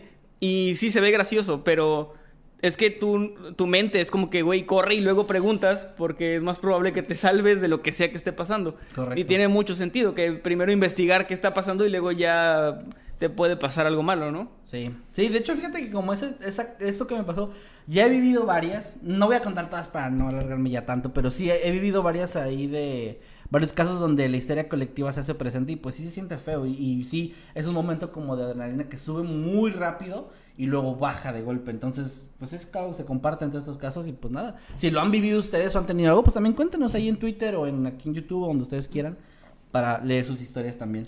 Muy bien, y pues bueno, con eso eh, llega... Con mi mamá Termina, cacheteada. ter- con, con la Saludos mamá, te amo mucho. Eh, llegamos al final de los temas de esta noche y pues vamos a leer sus superchats y sus tweets Muy y lo que nos han estado diciendo durante este episodio. Eh, va, va, va. Ok. Muy bien, eh, vamos a, bueno, vamos en orden, ¿no? Voy yo, porque igual hablaste del tema tú.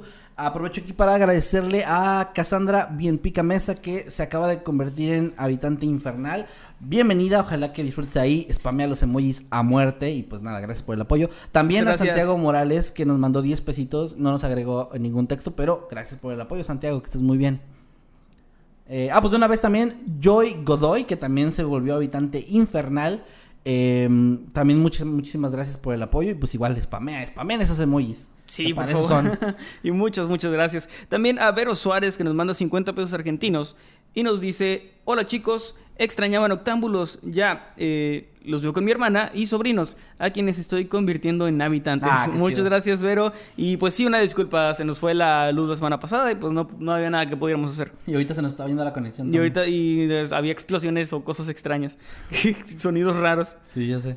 Bueno, eh, gracias también a Kevin Cepeda que nos mandó dos dólares y dice, es mi primera vez acá, vengo de Spotify, mira qué chido. Ah, qué bien. Alguien que viene de Spotify. Chicos de Spotify, perdón por las referencias visuales que hacemos.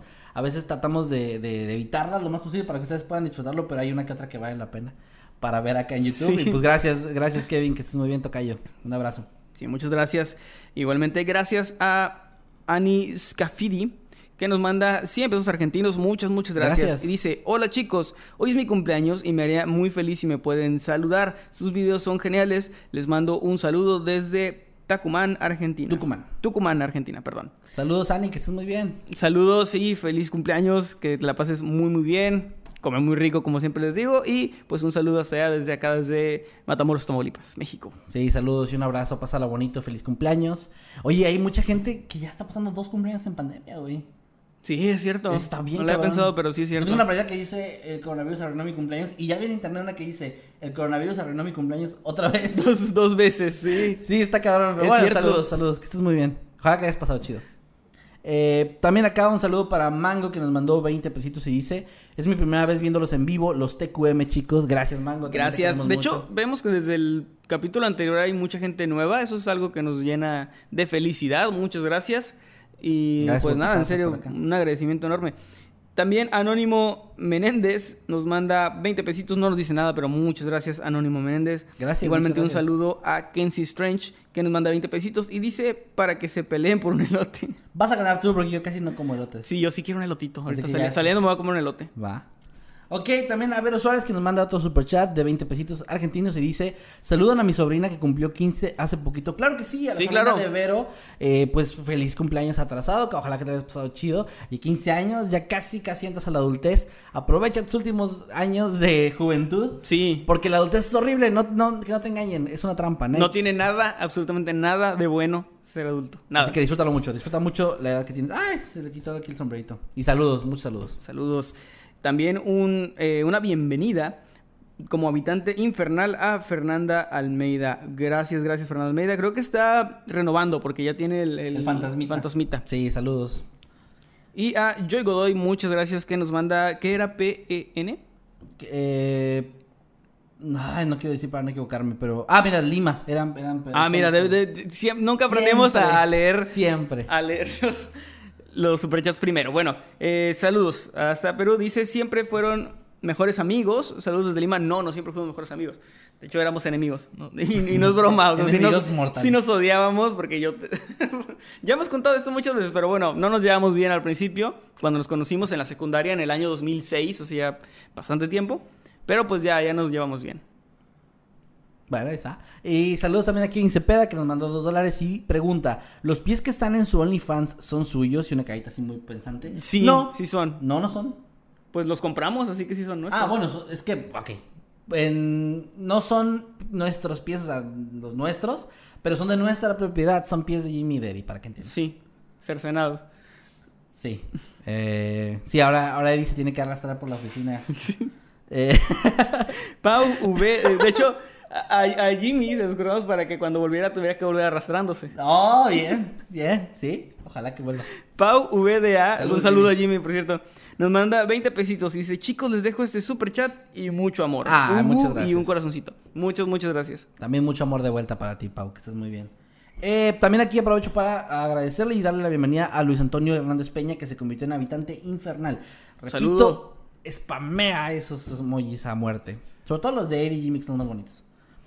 Eh, eh, también acá eh, Kevin Cepeda nos manda dos dólares y dice, un moderador me bloqueó, me bloqueó, supongo, mi otra cuenta por un super.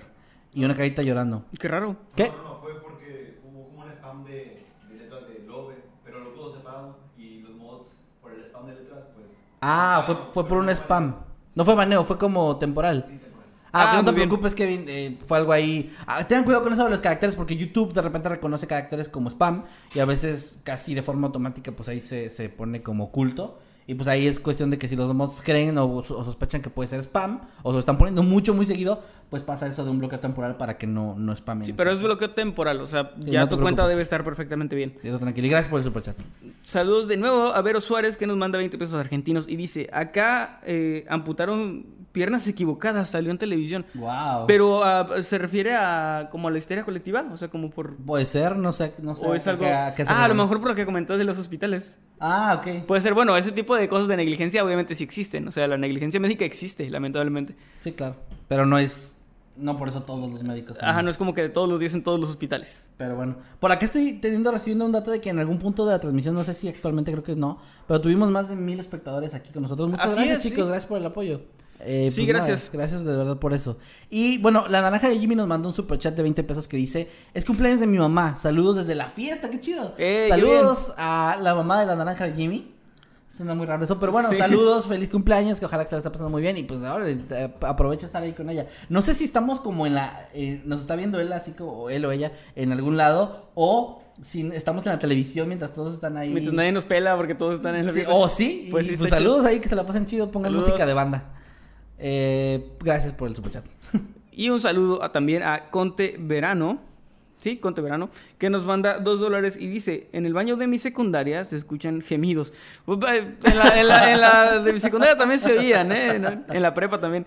Y Naomi Barragán, muchas gracias, nos manda 50 pesitos. No nos dices nada, Naomi, pero un abrazo para ti y un saludo. gracias también a los frijoles que Jimmy no se comió, que nos manda 50 pesos, muchas gracias. Y dice, hola chicos, hoy llego tarde, los veré mientras ceno, provecho. Por cierto, ya tengo mi boleto para el resurrectorio, saludos Uh, y que genial. tengan una excelente semana. Genial, ahí te vemos en el resurrectorio el 29. Los que no hayan comprado, recuerden, resurrectoriomaldito.boletia.com. Todavía están a tiempo, de hecho todavía el día del evento se puede comprar. Y pues gracias por el apoyo, gracias, eh, los frijoles que se comió, muchas gracias por ese apoyo. Y ahí nos vemos para allá. Y provecho lo que sea que estés cenando. Un saludo. Y también a José Román Rodríguez, que nos manda 20 pesitos. Y dice, saludos, me caen muy bien, sigan así. Muchas gracias, José Román. Un saludo para ti. Un saludo y un abrazo, bro. Eh, Naomi Barragán nos manda 50 pesitos y dice, mi cerebro, llama a los bomberos, mi cuerpo, correr sin control por toda la casa. Saludos, chicos. Básicamente, ni siquiera pensé en ese momento en llamar a las autoridades. No, no, no, no se me ocurrió. También era muy niño, tenía como unos 9, 10 años. Pues creo que ni teléfono celular teníamos. Bueno, no sé, pero bueno, sí, gracias por el superchat. Muchas, muchas Llama a gracias. los, mi cerebro, llama a los bomberos, mi cuerpo cachetea, mamá. Cachetea. Aprovecha, ¿no? Aprovecha. Ah, con que no me vas a comprar mi Play 2. Es cierto, mami, te amo por si estás viendo esto. Muchas gracias a Fanny esta que nos manda 10 dólares y dice, ahí está en inglés, y dice, hola, I, mi- I miss watching you guys. Traducir si My accent in Spanish is getting better. Ok, eh, hola, extrañaba verlos chicos, mi acento en español es mejor eh, todos los días o cada día. Gracias de nuevo y espero verlos aquí en California eh, algún día.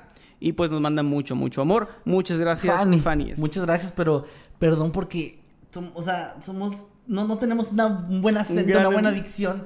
Decimos puras estupideces y ahora ya me da más pena cada vez que nos comenta que está aprendiendo con nosotros. Sí. Porque me da mucha pena que mi español, mi no hablar español muy bien. Eh, pero bueno, saludos, un gran abrazo. Y qué chido, gracias. Saludos hasta California. Ojalá que algún día podamos visitar por allá. Estaría Saludos, muy sí, chido. estaría, estaría muy, muy chido. Y bueno, sigue. Sí. Jim- eh, Jimena Salazar Daniel nos manda 20 pesitos y dice, amo este canal y a ustedes, saludos desde Commonfort. Saludos hasta Commonfort. Saludos. Y gracias por su superchat, gracias también, los amamos mucho, saben que sí. Bueno, dilo tuyo. Te digo que te aman, Gracias. es todo. Y el Triator, muchas gracias, nos manda 20 pesitos y dice, me encantó la historia del show de Eddie. Ah, muchas gracias. Es una, no, no eres tú, Eddie. Es una, una historia, una creepypasta. Diría, ay, que ah, chinga. Es otro Eddie, un Eddie malo. Un Ese Eddie es el. Eddie malo. Sí. Gracias también a Miguel Marín que nos manda un super chat. eh, no nos agrega ni nada, pero gracias, un saludo, que estés muy bien, bro. Muchas gracias por ese apoyo. Y aprovecho para también darle la bienvenida a Brisa CB, que se convirtió en habitante infernal. Muchas personas están convirtiendo hoy en habitantes infernal, qué chido. Gracias por el Sí, apoyo. qué bien. También un saludo a Sam Walker que nos manda dos dólares. Dice, un saludo a Ternurita, corazón florecita. Es que mandemos un saludo a Ternurita. No sé, no sé. Por si acaso, O, si ya, o, ya, o ya se le está mandando Sam. Ah, no sé. Bueno, si- un saludo, un Ternurita. saludo a Ternurita o a, a menos que nos haya dicho nosotros, que no creo. No creo. Porque no, no damos ternura. O sea, No, damos asco, Repulsión, aversión risa. y risa. Ri- Lástima. Pero risa, risa sin querer. Damos Sí. risa sin querer. Eso Somos es- feos, feos. Ajá, sí. ok. Saludos a Walker, gracias por su chat. Y también aprovecho para eh, saludar a Jesús, el diablo de Sinaloa. Que nos Claro que sí, agradecer. Ah, no. perdón. Al usuario con el nombre Jesús, el diablo de Sinaloa. Ah, muy bien. Que nos mandó 5 dólares y dice: Plebes, apenas llegué. Oigan, quiero regalar cuatro boletos para el evento a cuatro suscriptores llamando eh, los códigos y ustedes los, los escogen. Ah, muy bien, pero ¿cómo, cómo sería entonces? Pues mira, Jesús, mm, tú avísanos, dinos cómo. No, no, no mandas tu superchat. O sea, comenta ahorita Eddie que nos eche la mano leyendo. eh, ¿Cómo te gustaría que fuera la dinámica para elegirlos? Sí, Eh, claro, y pero- claro, con mucho gusto, pues nosotros acá vemos. Eh, no, no mandes otro superchat, no le hagas Eddie. Y sí, estaría- por increíble. los- Sí, Y, muchas pues, gracias, qué chido. y- También hubo una persona que, en- que en el grupo de habitantes estuvo regalando varias entradas. Ah, estuvo Gracias, regalando de verdad. accesos, qué chido. Era Game, Game Incógnito, era el usuario, pero muchas gracias. Sí, está, es algo muy bonito. Eh, Jesús el Diablo de Sinaloa, precisamente, Renovó. se acaba de renovar como habitante inmortal. Muchas, muchas gracias. Y aprovecho para eh, leer el de Conte Verano, que nos manda dos dólares y dice: Yo vi a un güey vacunándose debajo de un puente. Fíjate, yo también he visto eso. También lo he visto. La vacunación va muy bien. O sea, va- Pero yo la vi desde 2009 ahí en la escuela, güey. No sí, no, no sé. En la pues, pre- ese- pues era prevención, ¿no? Era Ah, era la. Sí, antes. la preventiva. Sí. Bueno, los frijoles que Jimmy no se comió también, eh, bienvenido, se unió como habitante anírico, también no sé si está renovando, pero muchas gracias por el apoyo, de verdad, y un abrazo. Eh, también acá Joy Godoy nos manda eh, dos soles peruanos y nos dice, olvidan mi moneda, perdón. No, Em- yo Emano, eres mi moreno favorito. Ay, muchas gracias. Hace mucho que mi familia no recibía esos cumplidos. También el mío. Muchas gracias. Sí, claro. Te quiero mucho, amigo. Y De saludos, nuevo- Joy. Perdón nuevo, por lo de la moneda. Fanny está de nuevo nos manda 10 dólares. Muchas, muchas gracias. Y dice: eh, Some donations, so you many save up to visit California. Ah, muy Gracias. bien. Que- bueno, que nos está enviando para que podamos Para que viajar ahorremos para a viajar a California. Claro, nos encantaría, de verdad sí nos encantaría. Hay que sacar la visa. Sí, de hecho ya estoy en trámite de eso. ¿eh? Estoy, tengo mi cita para octubre de este Sí, año, sí, así sí, que meses, ¿no? sí, así que a ver cómo me va, a ver si no me dicen, ah, es que es, es youtuber. Entonces no sé. Es que es mexicano. Sí, por eso. Sí, por eso, es que nada. mexicano. Y bueno, a ver cómo me va, pero estaría muy chido. Me gustaría ir a muchos lugares. Eh, bueno, aprovechando la pequeña pausa, quiero, eh, para los que sean miembros del nivel inmortal, Eddie les dejó hace ya un buen rato la publicación en la pestaña de comunidad sobre que hoy va a haber una dinámica. La dinámica, se nos ocurrió que podríamos mencionarla aquí de una vez. Vamos a reaccionar a videos de terror con ustedes, pero no nada más videos de terror.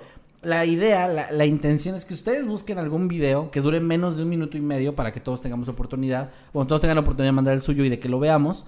eh, que nos asuste, o sea, traten de asustarnos. Yo me quiero ir de aquí Sí. asustado, más de lo de los balazos. No poder dormir. Este, que Más, más que con esas cosas que se oyeron, Sí, sí. pero esa es la dinámica que queremos hacer el día de hoy. Entonces vayan buscando un video que ustedes crean que nos puede asustar. Recuerden, tratan de que dure menos de un minuto y medio. Y ahorita ya en el enlace de Discord que está ahí en la publicación, van a poder entrar allá con nosotros al servidor y ahí van dejando los links. Y ahorita platicamos como, como siempre, terminando Noctámbulos. Entonces, para que sepan ahí los, los miembros. Muy bien, eh, tenemos los dos superchats ya Ah, para venga, terminar. venga. Sí, eh, es de Jiménez Salazar Daniel que nos manda 20 pesos y dice, gracias por el saludito, mi apoyo desde Comofort GTO. No sé dónde, ¿qué es GTO? Eh, ¿Guanajuato? ¿Es Guanajuato? ¿Comofort Guanajuato? No sé. Es que no sé. Bueno, un saludo. O tal vez es. O sea, tal vez es ot- otro país así. ¿Ves? Por eso no quiero decir. No sé. Saludos, Daniel, que estés muy bien y gracias, Sí, gracias como, por el como. Ford no suena. no sé. Common, Common Fort. Mm, no sé. Pero bueno, ¿cuál es el que sigue? Ah, bueno. Jesús el Diablo de Sinaloa nos manda 5 dólares, muchas gracias. Y dice: Plebes, ustedes los escogen. Y como les mando los códigos la semana que viene, si. Si puedo, me pongo con Wow, wow. otros arre. Ah, ok, o sea, nosotros escogemos. ¿Cuántos eran? ¿Cuatro? Eh, sí. Sí, eran cuatro. ¿Cómo lo hacemos? No sé, puede ser ahorita en este momento. Para, o sea, como. Pero ¿Poner es algo? que, ¿cómo vamos a ver quién no tiene? Es cierto. No sé. Hay que pensarlo, hay que pensarlo. Es, es, es complicado. Tengo una idea. ¿Qué tal si lo hacemos así? Para que sea como... eh, vamos a tratar de ser justos. Con el hashtag se puede... Hay, hay páginas donde te deja hacer como ese sorteo, ¿no, Eddie? Sí. Ok, con el hashtag Noctámbulos Podcast, los que ya han estado participando, pues ya participan. Y los que vayan a Twitter, pongan el hashtag Noctámbulos Podcast. Pongan, no sé, lo que ustedes quieran referente a, a lo que hablamos hoy, o si quieren poner por qué les gustaría ganarlo, lo que ustedes quieran. Y ahorita, eh, terminando la transmisión, hacemos el sorteo y lo Espérate, publicamos ¿y qué, en... te, qué te parece, perdón, si lo hacemos la próxima semana para que puedan hacerlo durante todo el Ah, episodio? bueno, también. también se O sea, para que tengan todo el tiempo para porque pues es injusto a lo mejor para los que ya se fueron y que ¿Cómo estaban viendo el episodio como como vean, no sé, yo creo que está bien, ¿no? Para- Bueno, vale, entonces toda la semana va a estar abierto. Ajá. Y el próximo sábado, iniciando la transmisión, elegimos a los Sí, ganadores. les explicamos a las personas que estén ahí y los recordamos durante el episodio Y los elegimos. y al final lo elegimos. Yo creo Va, que estaría bien, me parece bien. para darles todo ese tiempo, que no sea tan repentino. Va, me parece. Muy bien, así que ya saben, gente, para que participen la próxima semana. Sale, muy bien. Pues ahí vayan dejando hashtag Noctámbulos los podcasts en Twitter y vamos a estar eligiendo a la Y gente muchísimas gracias porque esto es por parte de Jesús, Jesús, el de. Sinaloa. Sí, muchas gracias. Muchas, muchas gracias. También llegó otro superchat, me parece, eh, de Kendo7634 que nos mandó 20 pesos. Dice, saludos desde Argentina. Saludos. Saludos, Argentina. Kendo, un Un saludo. abrazo, que estés muy bien. Y bueno, pues con esto llegamos al final. No leímos ahora Twitter. Hay otro más, dice Jiménez Salazar Daniel, si es Guanajuato, México. Saludos de, de este habitante. Entonces, Ah, mira, ¿ya sí se nos es de ubica habitante. algún lugar llamado así? No, yo tampoco. No suena como algo... Debe ser el apellido como de alguien así. Como un ¿eh? Fort. Es que Fort es de fuerte, puede que vaya Pues por ahí, sí. fuerte. Bueno, no sé. Saludos, Daniel, que estés muy bien. Eh, gracias. leemos algo en Twitter, ¿no? Porque Sí, ahora sí para- nos sol- se nos Sí, sí, llegaron muchos superchats. Muchas gracias. superchats, sí, sí, sí. Muchas gracias por eso. Pero pues sí se nos, se nos fue el tiempo. Igual para- algunos estuvieron apareciendo durante la transmisión, ¿verdad, Eddie? Ah, sí, unos sí. Algunos estuvieron, ok. Ahí le doy otro superchat. Ah, ok, ahí va otro superchat. A ver, bueno, yo lo leo. Ok, yo, yo voy a ver acá en Twitter. Gracias, Eddie. Dice Jesús el Diablo de Sinaloa. Arre plebes, es todo, échenle ganas. Muchas gracias, Jesús, de verdad. De verdad, de verdad, muchas gracias por este apoyo. Es muy Sí, bonito ver que gracias. la comunidad sea así. Qué chido que haya gente que esté haciendo algo, algo así de, de padre. Y pues gracias, gracias, de verdad. Ahí estén, recuerden, participen con el hashtag Noctámbulos Podcast en Twitter para que en el sorteo de la próxima semana puedan salir elegidos. Y ahora sí, ¿alguno quiere dar? Muy bien, aquí eh, Lexi dice en hashtag Noctámbulos Podcast. En mi vieja escuela, en el auditorio, muchos decían que había una piscina debajo de este. Un día una maestra nos escogió a uno de mis compañeros a ayudarle en, a- en algo y cosa que aceptamos. Rato después nos dejó en el auditorio y en un momento a otro empezó a... ¡Ay, es un hilo! Y empezó a escucharse ruidos raros como golpes en las puertas, que yo supongo que quedaban hacia afuera. Seguían y seguían sin parar. No fue hasta que dos chicas llegaron y que cesaron estos ruidos. Nunca jamás se volvieron a escuchar. Olvidé decir que se rumoraba que en la piscina se habían ahogado varios pacientes, ya que también se rumoraba que la escuela antes era un hospital. Esas, eh, historias muy comunes en las escuelas, de hecho. Totalmente. También acá eh, Mirel nos manda con el hashtag Noctámbulos Podcast, dice, sobre la historia de Kevin en la casa donde vivía mi hermano, no sé cómo, pero se incendió la cama donde dormíamos. Luego solamente iba el- al congelador, se congelaba, enfriaba las manos y las ponía al fuego. Fue un momento muy épico. O sea, él congelaba, o sea, el hermano de ella congelaba sus manos, o bueno, las enfriaba Ajá. para ir a apagar el fuego. Wow, pues es una... No es, un- no es una forma tan loca, ¿no? O sea, pues sí, hay un... Eh, Es poco práctica. Es poco práctico, pero, bueno. no es loca. También acá, eh, Viri Ferrar nos manda, dice, mi hijo cumplió años la semana pasada y me gustaría que le mandaran un saludo. Y por si lo, si lo tienes ahí, Ajá. va, para leerlo. Muy bien, dice. Buenos días, tardes o noches. Eh, te saludo, amigo Isaac. Perdón, lo dije mal, lo voy a decir de nuevo. Va. Discúlpame, Viri. Buenos días, tardes o noches. Te saludo, amigo Isaac Ángel. Yo soy Nightcrawler. Y yo, Masketman. Y te, mandamos, un, fuerte abrazo. Ahí está. Y saludos, saludos. Saludos, Isaac. También acá están diciendo que sobre el- mi caso, un hechicero lo hizo. Sí, Esa puede ser. La ¿eh? única explicación. Luis Pérez dice, en el trabajo de mis padres también calentamos el agua así y se quemó. Incluso los bomberos tiraron la puerta trasera del local. O sea, eso de la Fíjate que curiosamente mis papás nunca tenían, eh, nunca compraron esas resistencias porque a mi mamá le daba mucho miedo que pasara eso, pero calentábamos, como no teníamos boiler, calentábamos el agua directamente en la En la estufa, lo que sigue siendo peligroso, o sea, porque tienes que llevarla y Sí, te puedes claro. quemar. Sí, sí, sí. Aunque supongo que el riesgo de que te quemes es menos, o sea, que te quemes un brazo es menos a que se incendie la casa, pero no sé, igual me parece que es peligroso, porque también llegó a pasar que se nos olvidaba y de repente el agua ya estaba hirviendo desde hace mucho y estaba ahí como que en la estufa olvidada, ¿no? Entonces... Sí, se puede evaporar y luego... O puede apagarse la, la mecha y que se quede el gas y eso es peligrosísimo Sí, sí. también. Ese Entonces, bueno, es el problema de nacer en un tercer mundo. sí, de no tener boiler, básicamente. Eh, dice acá, abogado Chems, hashtag Noctámbulos Podcast, y si el don de la historia en el que lo confunden con demonio tenía pijama roja, Ah, pues dijo que estaba desnudo. es que dijo que estaba desnudo. De hecho, yo no sé, quería buscar, es que no, no encontré, eh, estuve googleando porque el caso viene así tal cual con estos datos, pero no encontré como una noticia, digamos, más detallada donde dijera si sí estaba desnudo o no. O sea, porque ella describió que estaba desnudo, Pero no, no se supo. pero no dice si él estaba desnudo en, en serio. Ok.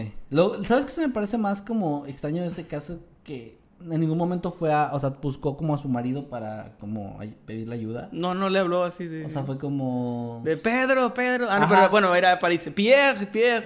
No, no, no, le, no le llamó a la- para decirle, o sea, que le ayudara. Bien, bien, bien. Pues ya con eso cerramos para cerrar fuerte. Sí, no- Ya nos vemos. nos vamos. Gente, una disculpa por no leer tanto eh, Twitter. Vamos a estar mucho más al pendiente la próxima semana, pero es que hubo muchos superchats. Muchas gracias también por eso. Gracias. Y bueno, chicos. Un abrazo. eh, nos vemos la próxima semana. Señor Más que ¿dónde le encontramos en redes sociales? A mí me pueden encontrar en todas las redes sociales como arroba Kevin Masketman. Ahí denme follow, por favor, porque me gusta tener seguidores, me gusta tener, me gusta presumir. a Claro, mi nuestro, familia. nuestro ego no se va a inflar solo. No, no soy inflar solo. Y además me gusta llegar con mi familia y cachetar a mi mamá y decirle, ¿cuántos seguidores tienes tú, mamá? Ninguno. Yo tengo chingos. Por eso te quema la casa. Y le viento un cerillo, órale. Es cierto, mamá, te amo. Ah, me voy a ir al infierno por eso. Te amo mucho. Eh, a mí me encuentran en todos lados como arroba Emanuel-Night. Y pues un saludo a todos, un abrazo a- también a los que cumplen años hoy, un abrazote. Mi mamá Cuídense mucho no es estúpida. y nos, nos vemos la próxima semana. Adiós. Si nos siguen en Spotify, denos follow. Resurrectorio Maldito, 29 de mayo, 7.30 pm. Resurrectoriomaldito.boletia.com. Y esperen video nuevo mañana. Se va a subir un nuevo video muy bueno. El tema eh, está muy chido. Es sobre leyendas de un país muy chido. Mañana, pero como no... Pero no hemos, no hemos grabado. Mañana. Eh, no, lo- ahorita platicamos. Ya grabé. Es que. Como que... eh, a ver, a ver. ¿cómo Sí, eh, ey, Pero como que ya grabaste. mañana, ahorita hablamos. Es que ya.